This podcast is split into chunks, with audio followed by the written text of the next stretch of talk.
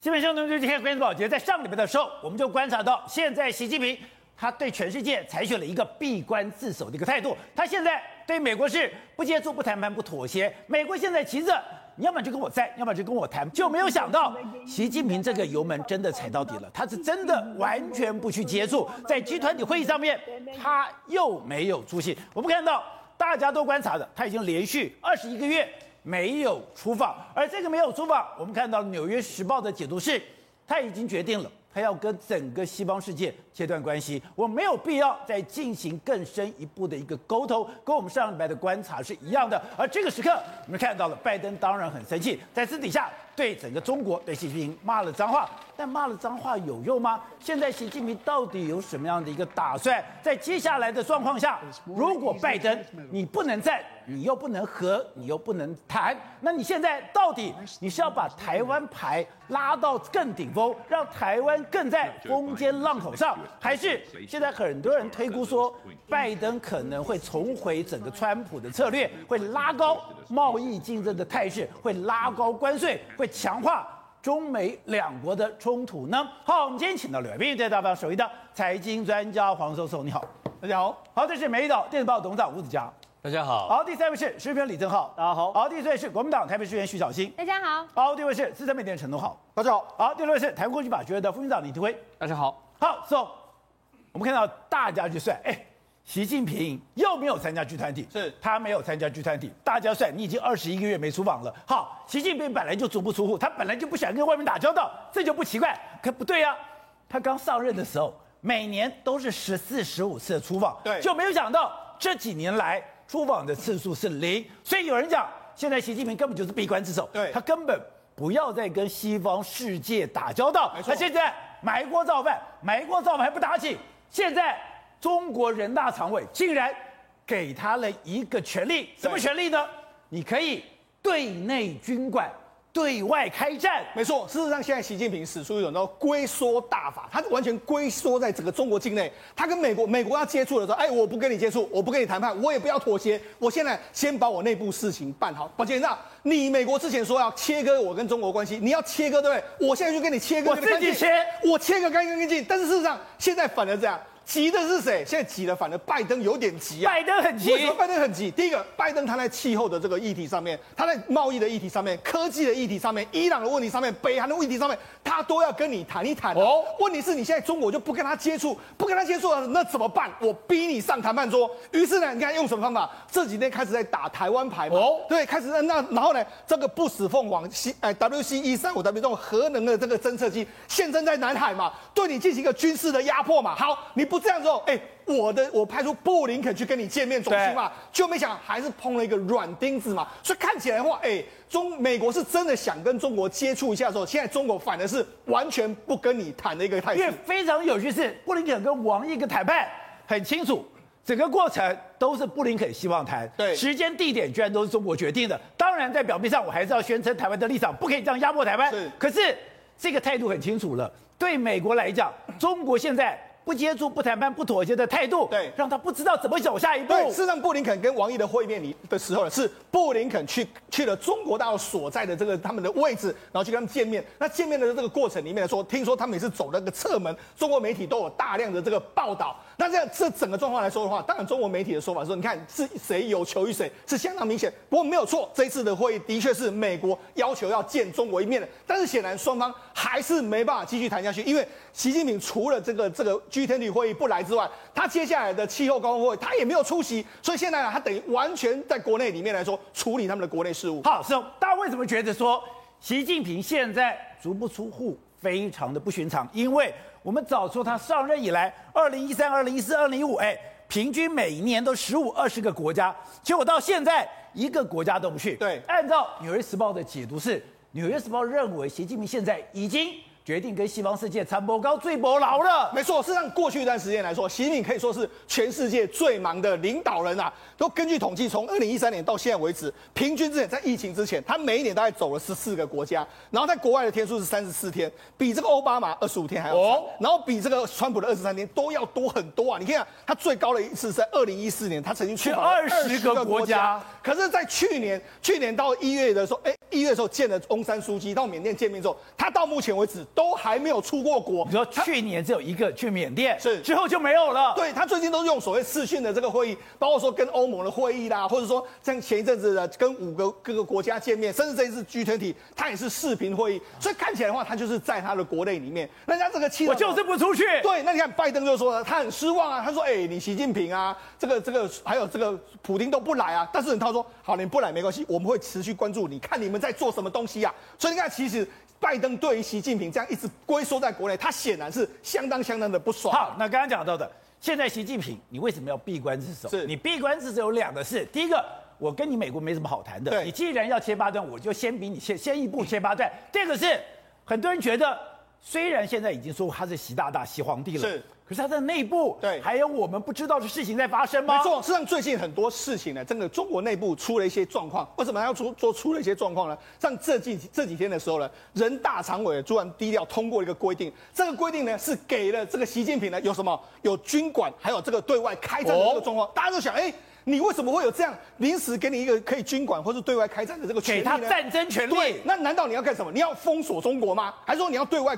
独立的，你看现在整个包装，你看紧接着而来的话，六中全会，现在整个北京啊，这已经开始有一点点风声鹤唳的这个情形喽。北京开始军管了，对，那就让人家想到，就是说为什么他不敢出门呢？宝杰，娜事实上，在一九六四年的时候，当时的这个赫鲁雪夫，他就是离开了，他到这个黑海去度假之后，对，没想到他被这个布里兹涅夫就给他接管他的这个政权了嘛。的。所以现在对他来讲的话，内部我们不敢说有没有人会取代习近平，但是他这个担忧是有没有道理？当然有道理，我跟他讲为什么有道理。第一个，你看最近的一段时间来说，这个郑州市委书记徐立毅，宝杰道，徐立毅是谁？徐立毅是标准的枝江新军啊。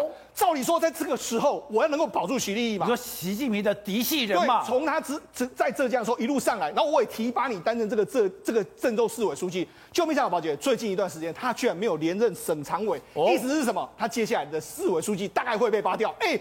连我的枝江新军我都没办法保住，那到底是出了什么一个状况呢？而且更妙的是，这一则新闻，郑州市委书记徐立毅卸任河南省常委，这条新闻就被删掉了。对，就代表这不是中央的意思。是，中央对这件事也觉得很尴尬。对，如果你讲徐立毅你保不住之后，你看我们前阵子讲什么？哎，你要弄那个房地产税，房地产税后来谁跟你反抗？韩正跟你反抗，然后另外一个是什么？我把这个李克强的这个大总管石刚给免职啊！所以你看，其实现在呢，习派跟反习派正在做非常激烈的大斗争，还在斗啊！斗为什么要斗？抱歉，你明年的二十大还有六中全会都要都，明年权力的分配是最后的决定。哦，我这时候如果没有在里面卡个位置，比如说在地方卡个位置，在中央卡个位置，我那怎么办？对，所以现在权力的斗争，习近平或许他不会有什么位置的变化，但是下面斗得一塌糊涂，尤其是反习派跟习派两个人互相斗争，这个他如果没有在国内的时候，哎，抱歉。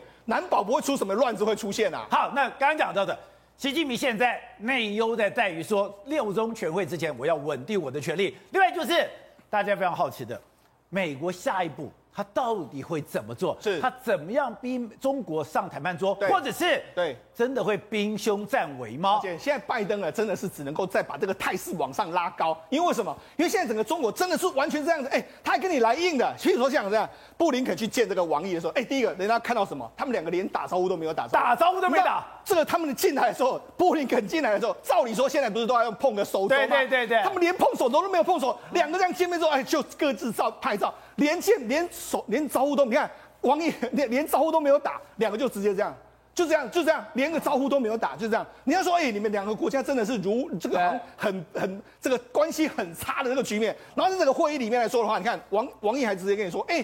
你们来是你来这边见我的哎，这个样的局面啊，他你你不要跟我讲这这么白，对，所以你要是你布林肯来见我的，对，所以你可以知道说，现在双方的这个局面，即使中国他现在强，反而是非常强硬的面对你对我不断的打台湾牌，不断的这样，我就是不跟你见面，不然你怎么怎么样？那你看事实上现在怎么样？美国是用很多高强度，譬如说，你看从今年开始来说，从四月、五月一直到现在为止，还有各式各样的军演在对你进行一个压迫。可是呢，你中国就是不出来，甚至不是最新的消息吗？这个所谓的不死鸟啊，WC 一三五 W 的这个飞机，它现在进入到南海里面来来侦察。等一下，这个不死凤凰有什么了不起？不就一台飞机吗？不就一个侦察机吗？是。为什么这个侦察机来了以后，变成两岸军事的天大新闻了呢？这个不死鸟叫 Contained Phoenix。就是说，它过去一段时间呢，是用来侦测核武器。哦，就说如果空气中有所谓核武器的这个状况，或是有这种所谓不寻常的这个放射线，我就会派出这台飞机。还有这么敏感？你派出这台飞机，这是冷战的时候非常敏感的一台飞机。它现在居然来到这个南海，哎，尤其而且最近一段时间，中美国有非常多五架军机在南海这个现身，所以讲，哎。是不是打完台湾牌之后呢？南海的局势是不是有什么样的变化？对那除了这个之外，毛姐，你知道，事实上这几天的时候，的确还真的有一点点紧张的这个状况。这是这个相关的报报道这个文件。我们知道，是最近的卡尔文森号不是跟这个加贺号他们在南海进行演习吗？你看，这是加贺号，这是卡尔文森号，毛姐，你知道。中旁边的时候，居然有大量的中国的军舰出现了。你看中国的军舰，我们卡在旁边。对，你看这是美军的这个美军的，那中国的军舰在这个，我为大家画出来，就这几台。对，这是其他三台是美军的。周边你看中国的这个，包括说像八一五型的这个飞机啦，动五六的这个飞弹巡航舰，还有动五四，全部都在旁边。你看红色是美国，旁边是中国大陆。好，那除了这个之外，等一下，下我故意。把你跟日本的军舰切开来，对，没错。好，那你看，事实上这是加贺号跟它的护卫舰，那这就是这个中国的另外一个动五四。你看双方，哎，双方已经在南海这样子互相的这样子你来我往啊。所以那为什么中美国的飞机会飞到这个地方来？那难道哎真的是打完了台湾牌之后，接下来要打南海还是怎样的状况吗？所以你看，事实上现在拜登真的，因为你习近平这样龟缩，哎，如果你龟缩到明年，龟缩到后年说，哎。拜登任期快要结束了，拜登现在快垮掉了。对，我的民调一直直直落，我一定要对中国问题上，我一定要有一个获胜。不论是川普时代什么，哎，第二阶段的贸易谈判，我再谈谈下去，或是气候条件，然后来说，我有一个大大收获。没有的话，哎，拜登可能他都会会比这个习近平更紧张啊。所以你就知道说，为什么？当然，习近平啊，他也不是说不想跟你见面啊，他目前内部也是很忙啊，所以可能要等到明年之后，看两国元首有没有机会见面。好，董事长，到底出了什么事情了？习近平已经连续二十一个月没有出过国了，这跟他过去相比非常不寻常。他真的决定，哎，我要拉开跟整个西方世界的距离吗？还有就是人大怎么突然授权给习近平对内军管、对外开战？这个事情呢，非常莫名其妙，而且非常怪异的一个情况。我请问你，宝杰，很简单的问题：毛泽东当时要发动韩战的时候。他有要人大同意吗？没有。然后邓小平要去惩越战争，有人大同意吗？没有。打不就打了吗？对不对？这是第一个，这是对外。那你干嘛要做这样的一个动作？对，就是我们要分析一下。然后第二个，他说，然后他军管，我就请问你一个很简单。对。怀仁堂事件的时候，把把四四把四人帮抓起来的时候，有没有军管？没有军管。抓不就抓了吗？对不对？就内部斗争。不是你去抓薄熙来的时候，你抓周永康的时候，你抓这些人的是有军管吗？没有军管呢，对不对？所以他有需要做这个事情吗？我但是我认为，对外动武这个部分，他一点困难都没有。哦，可这里面军管这个问题比较怪异。所以你说，因为他关键在对内军管，在在对内军管，对外一点困难都没有。对外很简单，就军委会决定嘛，打就打了，打就打了嘛。他打台湾还告诉你说人大授权，不行，打了。但是干了嘛，所以他打动武一点问题都没有，最多到常委会做报告，让常委会同意，就背书一下，最多如此几个大头决定。对而现在他是已经是他一个人日之中天，他一个人主揽主揽大局，对，所以根本不需要任何人同意。而且反过来看的话，他如果有人大授权这东西来讲的话，其实反而会增加一个约束哦，因为你要我听人大的，对，你要人大的那个权利的方案，你要根据那个走流程的。对，不是不是多一个流程呢？以前哪里就军委会同意就同意的嘛，就就所以我认为它关键不是在军，不是在动武，是在军管。军管，军管就表示他要干什么？他想要做一定程度的掌握，对内部有做更深的压制动作。他目前已经有长达一年多的时间，目前借着这个所谓的新冠肺炎清零这个事情，对，他把整个这这这个什么中纪委也好了，包括公安也好，已经对内部做了很多的行动上的管理。他发现这个把整个人民的流动速度减慢的时候，对，他得到很多的权利，所以这时候他再反映出来更狠的一个就是军管出来了。哎，这个军管一出来以后的情况之下的话，他的权利，他的得到的东西更多。对，那他管谁？当然是内部还有问题啊。那内部有什么问题呢？因为他个人的国国家主席进入二十大有没有问题？没有问题的。那他没有问题，干嘛紧张呢？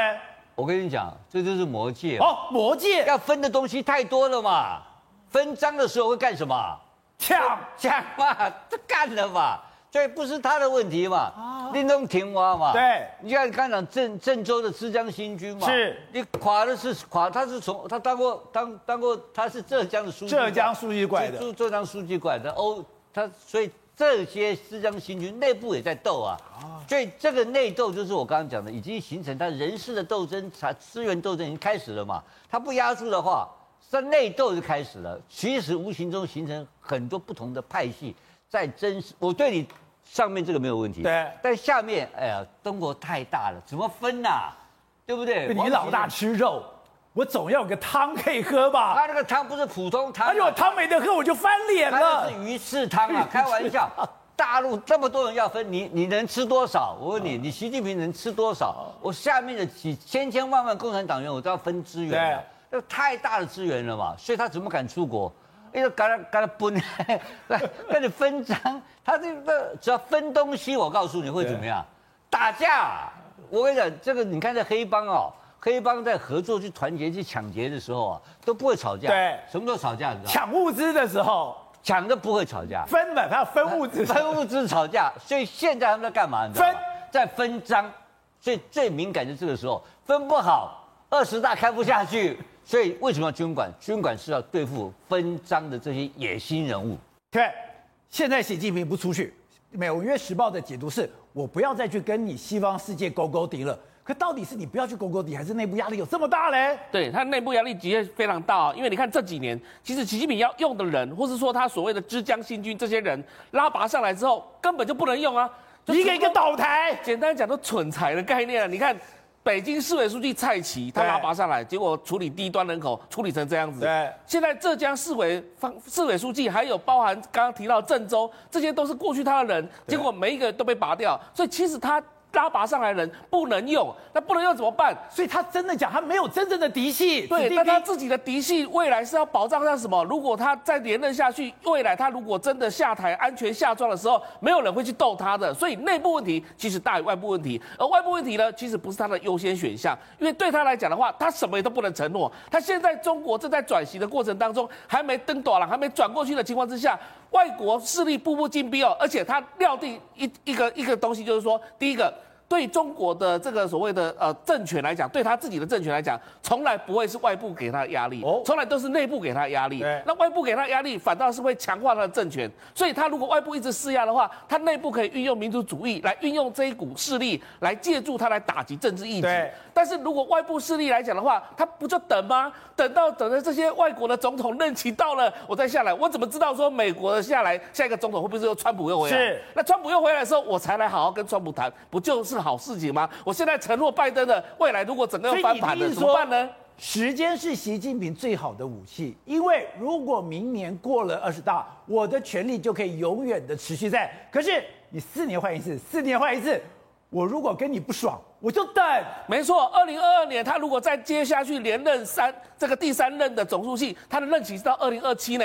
拜登呢？拜登二零二四就要下台啦，说说不定没办法再连任啦。所以这时候川普如果回去呢，我倒不如用这个机会再跟川普好好谈。所以那时候呢，他权力稳固之下，再来跟西方国家来谈一些条件，这时候或许才能够谈得出来什么东西。现在不急着谈，所以他说为什么现在不出国？不出国等于是减少他面对西方国家的压力。那这样的话难，难怪现在有压力的是拜登。是啊，所以现在内部来把在中国自己的事务先谈好，然后自己的嫡系找到真正的嫡系。找到可用之才，这其实才是目前习近平心里所想的。走，是张忠谋曾经讲过，台积电如果不在台湾，他就不是那么厉害的台积电。我有点听不懂。是，就现在有一个来台湾学的美国工程师，他的抱怨，哎，他的抱怨代表他完全不能适应台积电。没错，如果他不能适应台积，就代表你现在美国这些工人。他根本达不到台积电的要求。对，实际上在美这个台积电要去设美国厂的时候，其实我们最担心的就始终是人。我们认为说，可能这个台积电的文化到美国去，可能会有点不适应。就没想到这件事情还真的发生了。为什么？一个美国工程师他来台湾台积电受训之后，他就居然在网络上写出文章。他文章主要抱怨三点：三个抱怨，工时有够长；再就是，哎，我居然没有人身自由；第三个是说，哎，这个设备也太老旧了。好，那我们来看说他到底抱怨的对不对？他说主要是这样：哎，我在美国工作的时候呢，每天八小时。然后呢，就是上三天休四天。那为什么样？美国的这个晶圆厂是高压工作，晶圆厂其实你要一直穿着这个无尘衣在那高压工作，所以其实休上三休四这是美国的大部分的习惯。这在台湾呢，每天十二小时，然后还要轮夜班，还要值班，哎，还不固定这样上班。然后来台湾受训的时候，我每天上班十小时，我就算受训也要十小时。所以他就抱怨说工时有够长。我在美国是正职的，我一天不过工作八小时。对，我来台湾受训，我一天要工作十小时，而且我在美国是上三。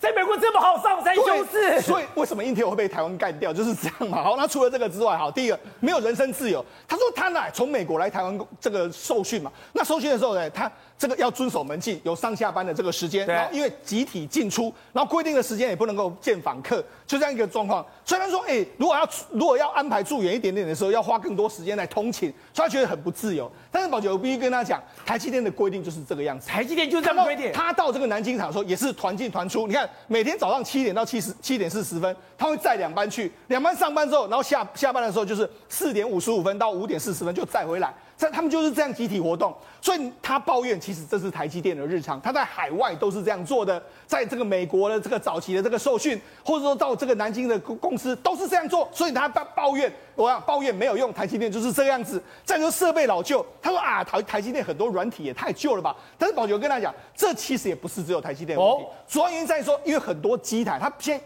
用的就是 Windows Seven 那种很老旧的东西，你你如果太更新的软体，它反而不能够用。哦，当然它有很多就是说台积电。比如说公这个所谓开会的时间很长啊，每天都开那么久的会啊，那美国根本不玩这一套。然后说他他也觉得说台积电给这个员工的这个加班，给员工的这个福利很少啊，这样他就这样抱怨。不过整体看起来的话，其实他的这种说法就证明了一点，证明了为什么 Intel 会被我们台台积电跟亚洲的这个三星打败，就是他们工作真的如果对比起来，真的工作福利也未免太好了吧？刚才讲到说，他举了一个例子。你要让每个员工可以准时上下班，你至少你要在亚利桑那可以做到，不然，哎，现在 Intel 也在抢台积电的员工。对，他说你按照。台积电这种工作的条件，对，你抢不过 Intel 的。对，所以假以时日来说的话，可能搞不好他用台湾的工程师去会很多，或者说他可能想办法在那边找到华裔的工程师来，可能有这种协同的，他才能够做。为什么呢？而且我跟你讲，像过去 Intel 也他实力真的很好啊，问题是他们的工作时间就不可能那么长。第一个，他你要跟他加班八小时，对，上三休四，哎，你要加班他也不愿意。我们台湾是说你要可要加班可以加班，但是他你要加班他完全不接受。好。那为什么我们说说台积电真的就是这样子？哎，我们想当年呢，在二零一四年的时候，抱歉，当时的时候，当时 Intel 也是十纳米哦，哦，我们台积电也是十二纳米哦，我们要往十纳米去前进哦，我们要追上它的这个时候，当时这个张忠谋就说，哎，这样我们为了要拼它的时候，我们弄个夜鹰部队，夜鹰部队，这个在美国看起来一定觉得说，这个怎么可能会发生？你看夜鹰部队的话是这个有这个三班，二十四小时不断的研发，然后他就给你钱底薪加上三成，分红多五成这样子优厚条件。二十四小时三班不停休，哎哎，这个在美国怎么可能发生啊？美国的人啊，哎，我时间到，我要下班了，不可能这样做嘛。所以呢，他这样做之后，你看当时夜鹰部队就二十四小时灯火通明这样子，就马上就开出了十纳米。所以这个就是夜鹰部队在新竹总部的这个工作场所，是永远灯火通明。对，因为他好，他十纳米跟着开发出来之后，七纳米也领先。五奈米、三奈米，就是因为有这个夜鹰部队，当初就是这一批人都奠定了这个竞争的基础嘛。那你看，上天台积电就讲的非常明白，这是在台积电工作。他说，台积电的竞争力是靠这种很强大的人力和时间的投入拼出来的，用的是比人家多两倍的时间来追赶嘛。也说，这一批人是台湾最最厉害的脑袋。我们不但是最厉害的脑袋，我们还用比别人多两倍的时间来拼。所以为什么 Intel 会输？为什么这个张忠谋在最近也他也说，他也根本也不看好这个这个所谓你这个 Intel 相关的这个状况，就是这样。我们花的时间比你更多的时候，你怎么有可能会追得上？再就是说，你工作八小时，我工作十二小时，你上山休四，我随时 on call。对啊，这也差太多，差很多嘛。所以你就知道，其实台积电它有非常它一套的这个管理。那这一套管理能不能到美国去？我当然觉得可能有些会有适应不良。那你看，连台积电都说的非常清楚嘛。张忠谋就说，他觉得三星才是会是最大的威胁。对，为什么？你看台积电，你看我们有大量的这个工程师啊，然后的加上说我们的厂房都在这附近啊。那另外一个韩国也是嘛。韩国显然，哎，宝姐，我我上个礼拜曾经讲过，韩国三星它赚的比台积电更多，所以它有更多钱可以给你砸。那你说你要比干的话，哎，韩国人跟你不相上下。那我们之前有一曾经说过一个故事嘛，这个曾经到三星去工作，他没多久之后他就不想干了，做为什么？他说，哎，我只是去出差哦，然后出差的时候下飞机的时候。晚上出来三三星的这个宿舍，早上六点半人家就来叫你，哎、欸，我们三星要六点半就按门铃，然后工作工作工作到十一点半叫你回来，六点半到十一点半，好，睡了之后早上隔天六点半又起来又把你叫起来，哎、欸，他想说。拜托，这个三星也太拼了，这就是三星。所以为什么我们我们张忠谋董事长会说，哎，这个三星会是我们非常大的敌人，我们千万不要忽视三星。另外就是中国，中国为什么美国一定要把它压制下去？哎，中国也太夸张了，也是这样干的。对呀，你看他们有所谓九九六，九九六是什么？早上九点到晚上九点下班，一个一天也是十二小时。九九六，他们还有零零七的这种东西的，哎，所以呢，他们其实也是很拼。所以呢，这些都是为什么美国的。所以你弟说。对付中国，唯有台湾。对，只有台湾会用这种工作的态度。所以嘛，所以我就跟你讲嘛，为什么他一定要跟台湾绑在一起？因为只有台湾有会这样子帮美国这样做，所以我就我就我才讲嘛，实际上亚洲人呢，真的，如果你要比这个比这个工厂制造来说的话，绝对会比中比美国还更厉害嘛。好，正好你过去投履历给台积电，幸好你没有中。另外讲说，大家问。效率真的是个问题。他说：“我们在美国不开会的啊，你们在台湾台积电怎么每天都给我开三四个小时的会？太浪费了。”宝杰哥，你知道为什么要开会？为什么？要骂人呐、啊！真假的？我问过科技业嘛，这工程师他说，其实不用开会，你每一天你要交班的时候，你就这个软体哈记录你的工作成果，还有你要给下一班的 review 建议啊，就可以交班了。对啊，台积电不是嘛？不是吗？早上开会要检讨昨晚的工作，下午开会要检讨今天白天工作。他说：“哎，你干嘛不在写在在软体上写写？没有嘛？主管要叫你过来，狗干你一顿，臭骂完，你下次皮就绷紧了嘛。啊、我问过我科技院员工啊，为什么没有？这三个小时就是要臭骂你嘛。然后臭骂你的过程中要逼问你嘛，你为什么昨天良率？哎，为什么只有九十九点九趴，差了零点零一趴？你怎么做？到底你下次面对这个状况，你要怎么改进？”这个你通过软体写交接清单会有用吗？没感觉，但没有感觉嘛。我们台湾的开会上骂，在他说不重视个人自由，有门禁啊、超时啊等等。刚刚讲过韩国例子，对不对？我跟你讲，我同同学哦，去日本出差什么什么状况？一进去哦就关在工厂里面，你的问题解决完再出来，一关关一个礼拜，每天照三餐帮你送食物，这是亚洲的文化。说。连工厂的门都没出来，门都没有出来，进去就关着，然后关着就每天送食物给你。你要把 solution 解出来哦，你再给我离开。我同学真实的经历啊，日韩日韩，我们今天对手是日韩，不是不是 Intel，、哦、好不好？而、啊、韩国更夸张，难怪 Intel 根本不是对手，但难怪张忠谋觉得你根本不是对手。然后呢，韩国刚刚不是讲吗？十一点回去嘛，睡睡睡，六点把你拎走，对不对？韩国监控到什么程度？他的韩国人、台湾人、日本人，你就你只要在三星工作，你出了门。去买个午餐，对不对？回到座位上，他们会广播欢迎刘宝杰回到座位上，这什么概念？你如果是对啊，你如果是下下午两三点回来，欢迎刘宝杰回来这个座位上，你不是被定翻了？所以你只能出去半个小时，赶快其实就回来嘛。哎，这是日回来太晚会被盯到，会被盯到啊。然后呢，你说什么工时什么八小时，一周工作五天？哎，在台湾连公务员现在都不敢想这件事情嘞。你现在跟我讲，你科技业要工作八小时，一天八小时，对，然后做三休四，对啊。哎，我坦白讲，工作八小时，然后一周工作五天，我真的公务员，我同学刚考上那个年纪都不敢想这件事情了。我们科科技业怎么可能想？美国的科技公司真的对他们的员工这么好吗？其实坦白讲，我觉得美商跟所谓亚洲对于员工的真的是不太一样。我不要讲美国矽谷，我我我就有去过。